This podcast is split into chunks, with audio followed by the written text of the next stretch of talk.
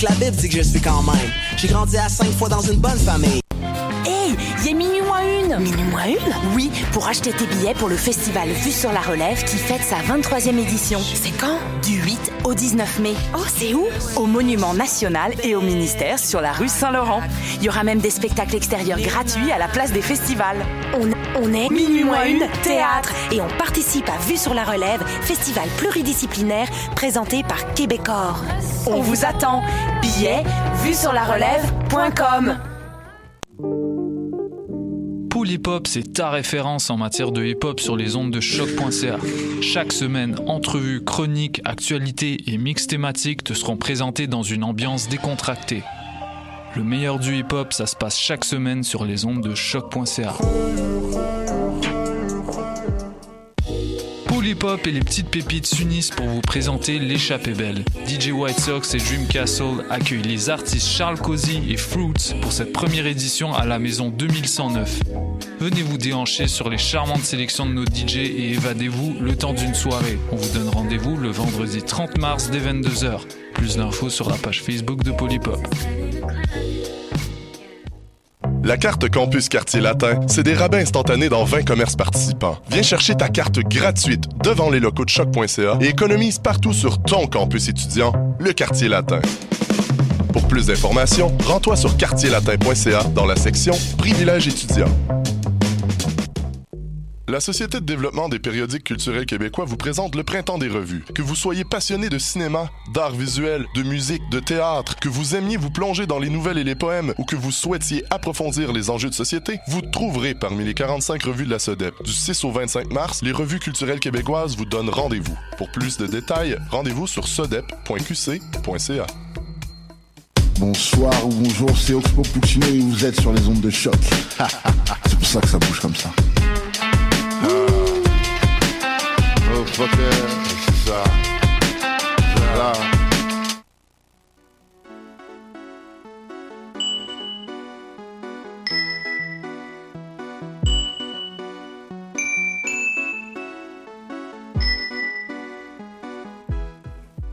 Sans dentelle, émission du 27 mars 2018.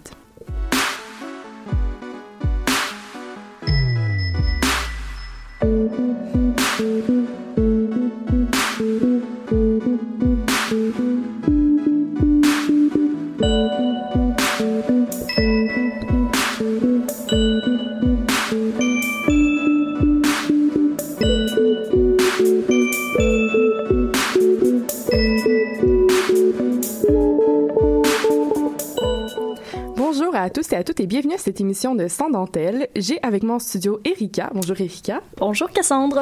Aujourd'hui, tu vas nous parler de la création d'un nouveau comité à l'UCAM. Oui, exactement. Le comité écoféministe a eu sa première rencontre euh, récemment. Je vais vous parler de ça. On a bien d'entendre ça. J'ai aussi avec moi pour la première fois euh, Frédéric. Salut Frédéric. Allô. Euh, Frédéric, aujourd'hui, tu vas nous parler euh, des douleurs menstruelles, comme quoi c'est un tabou.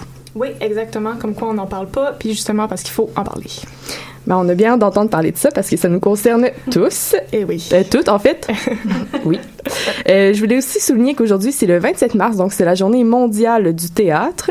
Puis, euh, ça tombe bien parce que la semaine prochaine, Audrey veut venir nous parler euh, du lancement d'un recueil écrit, entre autres, par des femmes appartenant, appartenant pardon, au FET, les femmes pour l'équité en théâtre, ce qu'on vous a déjà parlé dans une ancienne chronique, je pense, la saison passée ou l'autre d'avant.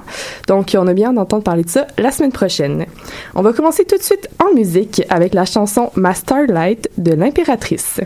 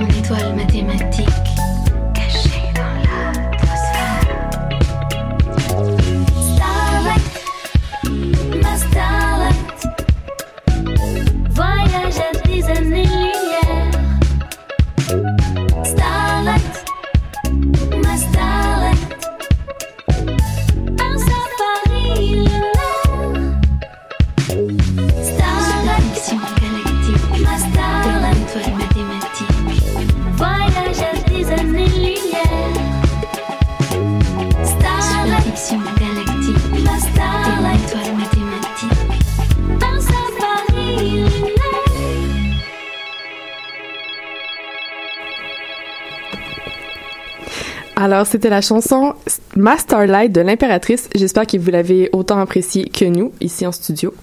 Alors, euh, Erika, la semaine dernière, c'était la première rencontre d'un futur comité écoféministe de l'UQAM. Mais d'abord, est-ce que tu peux nous dire c'est quoi l'écoféminisme? Ouais, moi l'écoféminisme personnellement, ça m'intéresse depuis un petit moment, depuis que j'ai découvert ça notamment avec le recueil euh, Faire partie du monde, qui est une compilation de textes écoféministes. Donc j'étais comme c'est quoi ça l'écoféminisme? Logiquement, on sait que ça relie les termes écologie et féministe, qui sont deux termes qui m'interpellent personnellement. Je me suis dit, comment est-ce qu'ils font pour mêler ça ensemble? Donc, l'écoféminisme, c'est vraiment l'idée que les luttes pour la protection de l'environnement et les luttes pour l'égalité entre les sexes ou le féminisme sont liées. Donc, c'est l'idée que le patriarcat va un peu imposer une domination à la fois sur les femmes et sur les animaux. Donc, les écoféministes veulent lier ces luttes-là, puis se, se battre ensemble contre ces oppressions-là. Tu nous en as un peu parlé euh, il y a quoi quelques semaines euh, quand tu as fait le lien entre le féminisme puis le véganisme. Dans le fond, ça fait un peu partie d'un même tout.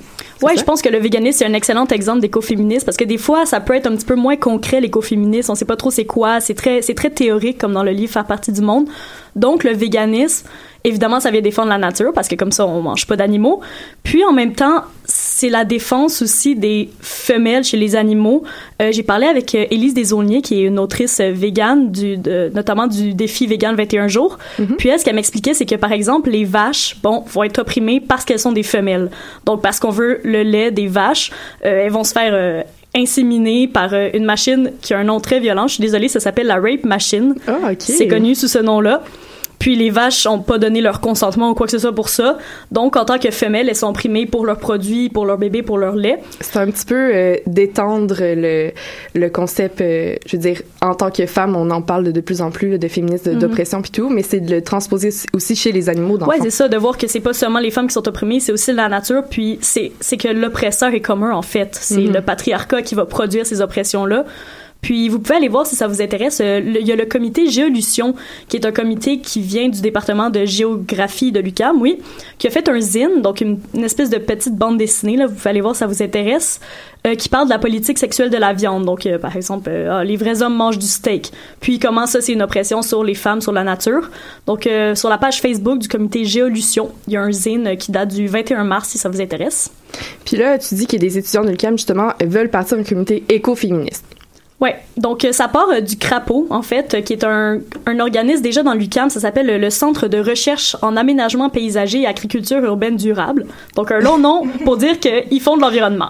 Ils font des, des ateliers souvent qui traitent d'environnement, comment est-ce qu'on peut s'améliorer et tout. Puis, il y a la, co-orcon- la co-coordonnatrice Simrine Desailles qui elle-même m'a dit qu'elle s'intéressait à l'écoféminisme. Donc, c'est elle qui a décidé qui a pris l'initiative, en fait, que, hey, ça serait intéressant qu'on se réunisse entre femmes à l'UQAM pour parler d'écoféministes, voir, voir ce qu'on peut faire par rapport à ce mouvement-là. Parce que c'est un mouvement, même à Montréal, ça reste relativement marginal. J'ai fait des petites recherches là-dessus, puis il n'y a pas vraiment beaucoup d'activités qui se passent écoféministes ou qui se revendiquent écoféministes.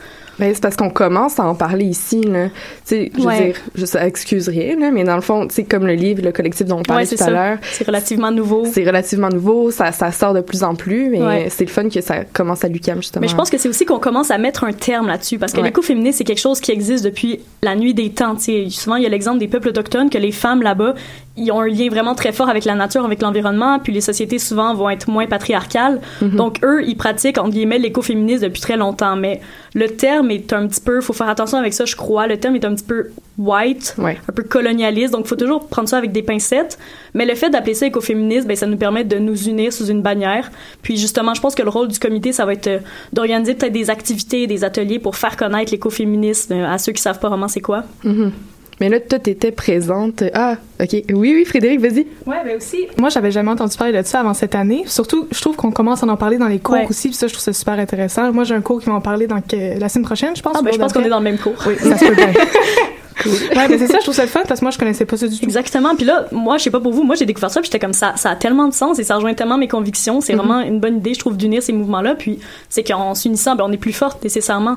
Puis en étant consciente aussi, parce qu'il y a une question Mhm. de savoir, une question de, de connaissance sur Ouais. le sujet qui nous rend euh, plus aptes à faire un changement, plus aptes à, à en discuter, puis à, Ouais, à définitivement. véhiculer le, le mouvement, justement. Tu sais aussi, euh, pendant la rencontre du comité, il y avait l'idée que on pourrait se joindre à des mouvements déjà existants, mettons se joindre à des mouvements féministes, mais avec une perspective écologique, Mhm. ou à des mouvements écologiques avec une perspective féministe. Donc il y a déjà des choses qui existent, faut juste les rassembler un petit peu ensemble. Puis là, euh, comment est-ce que nos auditrices peuvent joindre le comité si ça, si ça les intéresse? Ouais, ben il y a un groupe Facebook euh, donc qui s'appelle Écoféministe avec un S 2018 donc sur Facebook. Euh, vous pouvez demander à rejoindre ce groupe-là, puis j'imagine que la prochaine rencontre va être annoncée dessus. Sinon, euh, les auditrices peuvent aussi aller voir la page du Crapaud, ils publient vraiment plein de choses intéressantes, des ateliers et tout, donc ça vaut la peine d'aller jeter un petit coup d'œil. Et évidemment, le recueil euh, Faire partie du monde que tu as en studio, Cassandre, fièrement. C'est une bonne porte d'entrée, je pense, pour comprendre euh, le mouvement, pour donner un petit peu plus d'idées, parce que, encore une fois, c'est vraiment vague, c'est beaucoup théorique, donc ça, semble complexe, mais... euh, Mais au final, c'est quelque ça. chose de très naturel. Mais juste pour savoir, c'est non mix, hein, le, le comité? Ouais, le comité va être non mix, mais in- trans-inclusif, très inclusif. Mais la raison pour laquelle c'est non mix, c'est pour vraiment permettre aux femmes de prendre la parole et tout. Mais les ateliers vont certainement euh, présenter l'écoféminisme à tout le monde. Donc ça va être un petit peu ça le but. Et je vous invite aussi à lire un article bon, que j'ai écrit qui va paraître dans la prochaine édition du Montréal Campus euh, sur le mouvement écoféministe. Est-ce que tu te fais de la pub en Je me fais de l'auto-promo Ok, en c'est ce bon, moment. c'est bien. ouais. No shame. Alors Ah, ok, excuse. Euh, tu, Ben, c'est ça, dans, dans la prochaine édition du Montréal. Campus, qui est le journal étudiant, l'édition papier, qui se retrouvera partout dans l'UCAM. Ben, merci beaucoup, Erika. C'est sûr qu'on va aller euh, plus lire là-dessus, euh, s'informer pour mieux comprendre le sujet. On continue en, chan- en chanson avec la, ch- la chanson, oui, First Song de Caroline, Caroline Says.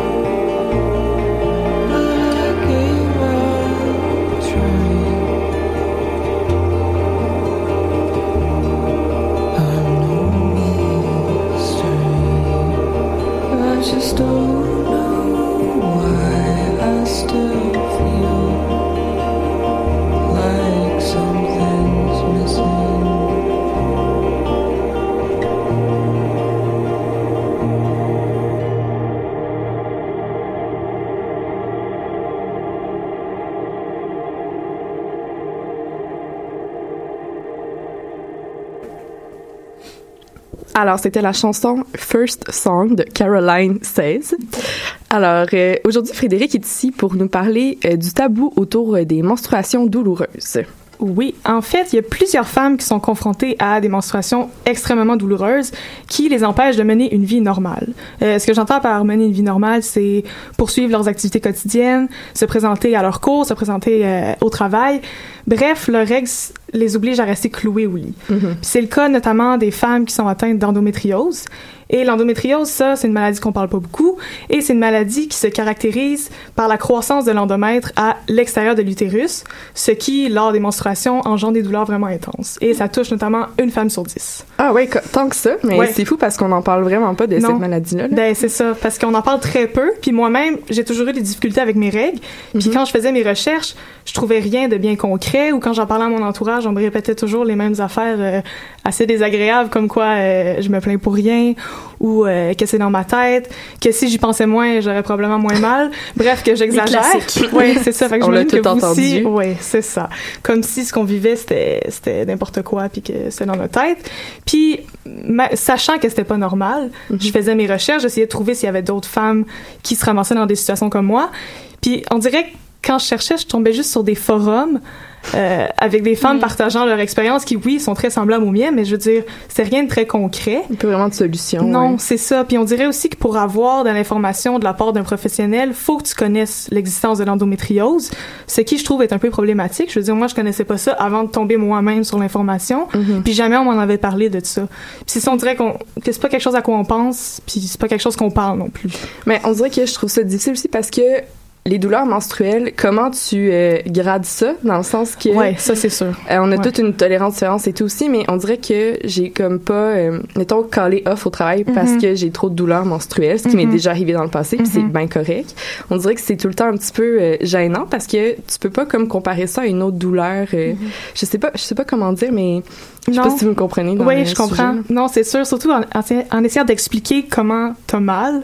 On dirait que ça finit juste par dire comme ben j'ai mal au ventre, mais tu sais, c'est pas prendre d'Advil? Non, Ben, c'est ça, c'est comme banalisé, c'est ça le Mais c'est problème. Ouais, c'est ça. Surtout que des fois, même la prise d'Advil est pas suffisante. Genre, ouais. je prends mon exemple. Moi, c'est ça qui m'arrive. Je veux dire, prendre des Motrins, des Advil, c'est pas assez. Fait qu'il a fallu que je me fasse prescrire des pilules exprès pour ça. Mais tu sais, je veux dire, j'étais pas au courant que ça existait, ça non plus. Il a fallu que je vive qu'est-ce que je vivais pour que ça arrive. Est-ce qu'il y a seulement euh, un tabou autour de l'endométriose ou il y en a un autour de... Non, moi, je le remarque aussi par rapport aux douleurs menstruelles, surtout liées euh, à la contraception elle-même. Genre, Mhm. Souvent, la contraception, dépendamment de la méthode qu'on prend, ça a des effets différents. Puis ces effets-là peuvent parfois être vraiment dangereux pour notre santé, puis on n'est pas au courant de ça. Puis on n'est pas au courant non plus que ça peut arriver, puis c'est en lien avec ça. Euh, là, je prends encore mon corps en exemple. Je parle beaucoup de moi, ça, ça va bien. Correct. Mais moi, mon corps tolère pas la prise d'estrogène, hormone se trouvant dans la majorité des pilules contraceptives. Donc, quand j'ai dû faire un autre choix pour une méthode qui me convient, ben mes options sont très limitées parce que ça aussi, il y a beaucoup de femmes qui sont dans ma situation, que leur corps tolère pas l'estrogène, mais on n'a vraiment pas de solution. Puis finalement, on, se ramasse avec des, des méthodes qui sont peut-être pas adaptées à notre corps. Par exemple, moi, j'ai un stérilet depuis bientôt trois ans. Mais je veux dire, depuis ce temps-là, j'ai des douleurs extrêmes quand je suis dans ma semaine, puis je sais pas vraiment exactement c'est pourquoi non plus. Puis surtout que ni mon médecin, ni le gynécologue ne m'avaient parlé de ça. Tu sais, au contraire, quand on parlait du stérilet, c'était toujours comme une pause très facile, comme si ça allait de soi, que je devrais même pas réfléchir parce que, je veux dire, ça a plusieurs avantages, c'est vrai, là. Je Mhm. J'en pas besoin de penser à prendre ta pilule à chaque soir parce que je, ça arrive beaucoup qu'on l'oublie, là. Je sais pas si vous aussi. Mais j'ai décidé de pas prendre la pilule Ouais. parce que je sais que ça a des effets sur Ben, mon c'est corps. ça, c'est ça. Mais j'ai l'impression que d'emblée, c'est la solution qu'on trouve aux Mhm, douleurs ouais. menstruelles. Ou Ouais. ah, tu fais beaucoup d'acné quand t'es adolescent, on va te donner la pilule. Puis je trouve ça tellement comme Parce qu'on est tellement pas informé, non? C'est ça. ça. Puis des fois, ça se peut que ça soit pas adapté. Justement, moi, je m'en suis rendu compte parce que je faisais des migraines. Mhm. Puis je savais même pas que mes migraines avaient rapport à ma pilule, mais c'est parce que mon corps était pas capable de la tolérer. Fait que, tu sais, je veux dire, il a fallu que, que je m'évanouisse pour comprendre que ça avait rapport à ça. C'est ça qui est ridicule. Ça a comme pas de sens de devoir passer par ce processus-là Exactement. pour en arriver à un résultat Exactement. qui convient mieux. Ouais, ben c'est ça. Mais tu sais, c'est sûr que, mettons, justement, le stérilet, oui, ça a ses avantages, là, mais je veux dire, c'est. Moi, pour moi, ça a été super difficile, ça l'est encore. Puis je comprends pas parce que j'ai pas d'autre choix. Mhm. Fait que, tu sais, je comprends pas pourquoi ça se fait que ni le médecin ni le gynécologue m'en avaient parlé. Ce que, ce que je trouve compliqué, excusez, je, Ouais, je interviens. plonge dans la conversation, c'est que euh, soit nos médecins sont des hommes et donc n'ont aucune idée de ce qui se passe, soit nos médecins sont des femmes et là vont se référer à leur propre expérience. Et si eux-mêmes ont des règles qui fonctionnent super bien, qui ont moins de douleur, ils sont moins à même de comprendre c'est quoi nos problèmes, même s'ils voient plein de patients. J'ai eu le même problème aussi où euh, on me pose un stérilet, je le dis à ma médecin que ça fonctionne vraiment pas, mon corps le rejette, puis elle me dit bah non, c'est tout à fait normal, le habit Mhm. sous toi, c'est dans ta tête et tout. Puis là tu te dis c'est ton médecin qui dit ça et c'est une femme en tant que en plus, Mais- une double autorité. Je sais pas si vous avez vu aussi euh, la vidéo qui circule sur les réseaux sociaux euh, d'une femme qui est passée par je sais pas combien de méthodes de contraception différentes. Puis elle explique à quel point ça affectait son, son moral, euh, sa personnalité, à quel point elle, elle était pas capable de de, de, de, de processer, je sais pas comment dire, euh, ces, ces méthodes de contraception-là. Puis elle se faisait tout le temps référer d'autres choses qui l'affectaient tout le temps aussi différemment. Puis elle aussi, c'était au départ parce qu'elle avait un problème de douleur menstruelle trop intense. Ben, c'est ça. C'est quelque chose qu'on sait pas nécessairement non plus. Tu, tu files pas, puis tu comprends pas pourquoi. Puis là, à un moment donné, t'as la chance de quelque part pogner l'information que, hey, ça pourrait être à cause de la contraception. Exactement. Puis là, Ouais. ça change. Ouais, ouais, non, c'est sûr. Puis euh, est-ce qu'il y a une façon justement de briser ce silence-là? euh, Euh, oui, ben c'est sûr que premièrement, en parler, comme on fait en ce moment, parce qu'il y a beaucoup plus de femmes qui sont confrontées à des menstruations douloureuses qu'on le pense. Là. Moi, je savais pas, puis là, vous voyez, j'en parle là, puis je vois qu'on a toutes des Mhm. expériences quand même semblables. Puis je veux dire, moi, je gardais ça pour moi. Quand j'en parlais, on me répétait toujours que c'était pas, c'était dans ma tête. Fait que je n'osais pas en parler. Mais depuis que j'en parle, depuis que je m'informe, qu'il faut poser des questions. Genre, faut pas avoir peur de poser des questions aux professionnels de la santé, justement. Le médecin, il est là pour ça. Même si des fois, c'est sûr que ça peut être un peu gênant, un peu difficile. Mais je crois qu'il faut s'écouter entre nous, mais aussi écouter notre corps. Parce Mhm. qu'il faut être capable de reconnaître, justement, quand il y a des choses qui vont pas bien. Tu sais, moi, mes migraines, par exemple, là, Mhm. je les ai banalisées longtemps. Puis c'est ça le problème de banaliser Ouais. ces effets néfastes que ça peut avoir sur notre corps, que ce soit des menstruations douloureuses liées à l'endométriose, à la pose d'un stérilet ou pour toute autre raison, parce qu'honnêtement, il y en a vraiment beaucoup des raisons pourquoi on pourrait avoir aussi mal. Ouais, chaque corps est différent Ben, chaque corps réagit différemment. Exactement. ouais. Euh, sinon, j'ai aussi quelques ressources plus matérielles. Oui, vas-y. Euh, j'ai par exemple un roman qui vient juste de sortir au début du mois qui s'intitule là, attention je dois sortir mon anglais Allez. Ask me about my uterus a quest to make doctors believe in woman's pain alors l'autrice c'est Abby Norman elle y parle de son expérience personnelle avec l'endométriose justement puis la difficulté d'obtenir un diagnostic clair et précis qu'en fait je pense qu'elle elle- j'ai lu un peu le résumé là. Elle a pas, euh, elle a dû se diagnostiquer elle-même finalement en faisant ses propres recherches. Bon, on Parce que devrait pas justement- avoir à faire ça, c'est c'est ça, c'est ça, parce que justement, personne n'en parle, puis on, on dirait qu'on veut pas en parler. Donc, elle parle au nom de plusieurs, mais je pense que, par contre, le livre est seulement disponible en anglais en ce moment, que j'espère qu'il va être traduit dans d'autres langues. Peut-être éventuellement. Ouais, c'est ça, Si, j'espère. si il gagne en popularité, sûrement que. Ouais, mais être probablement, traduit. parce que moi, j'en vois, j'en vois partout dans mon euh, actualité Facebook, d'ailleurs. Mhm. Euh, sinon, j'ai plus proche de nous au Québec, on a le site euh, Gynéco Positive. Je sais pas si vous connaissez ça. Moi, je Non. Ça me dit rien. Ok, cool, parce que j'aime ça parler de ça. C'est un site qui encourage une pratique euh, féministe et inclusive de la gynécologie. Alors, on y retrouve une liste de pratiquants qui exercent leur métier de façon à ce que la personne elle se sente euh, en sécurité, euh, mais surtout qu'elle se sente respectée. Parce que on veut éviter des rendez-vous en gynécologie traumatisants, parce que oui, ça arrive, des Ben oui. femmes ou toute personne qui consulte un gynécologue, finalement, qui sont traumatisées, qui veulent plus y retourner parce que ça s'est tellement mal déroulé qu'elles ont peur. Euh, donc, c'est une liste de, de noms que nous, on peut envoyer. Mais tu peux aussi demander à ce qu'un nom soit retiré si jamais tu as eu une mauvaise expérience avec tel ou tel gynécologue. Tu veux pas que quelqu'un d'autre se ramasse dans la même situation que toi. Alors, c'est un site vraiment super. Puis Justement, je pense qu'il faudrait plus en parler pour être plus au courant parce que ça pourrait être très utile. Ça permet d'avoir confiance quand tu te présentes devant ce médecin-là Ben, parce ça. que tu sais que euh, avec d'autres Ouais. femmes, ça le. Exactement. C'est gynéco-positif? Ouais, c'est ça, gynéco-positif. Puis le Ouais, site, bon. je pense que c'est le même nom. J'ai pas le nom exact. On le mettra sur la page de son antenne. Ok, parfait. Puis sinon, j'ai aussi une entrevue sur Urbania que tu m'avais envoyée Oui. justement. Euh, c'est avec Estelle Cazelet, qui est sexologue. Donc, euh, c'est une entrevue, en fait, c'est une entrevue derrière ma chronique. Là. Euh, elle y parle justement de la situation du tabou autour des menstruations, puis elle explique probablement mieux que moi la situation. Puis surtout, elle donne encore plus de ressources. Fait que c'est super. Moi, j'ai vraiment aimé ça, cette entrevue-là. Donc, on vous invite à aller écouter l'entrevue aussi. Tu nous as dit que c'était sur Urbania. Oui, c'est ça.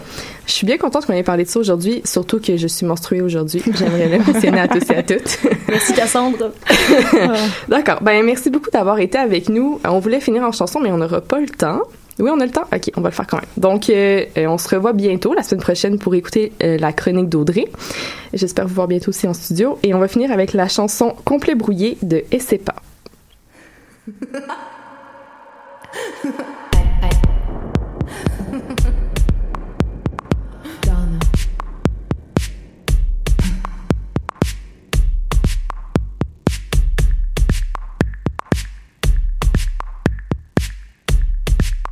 That's why I deal.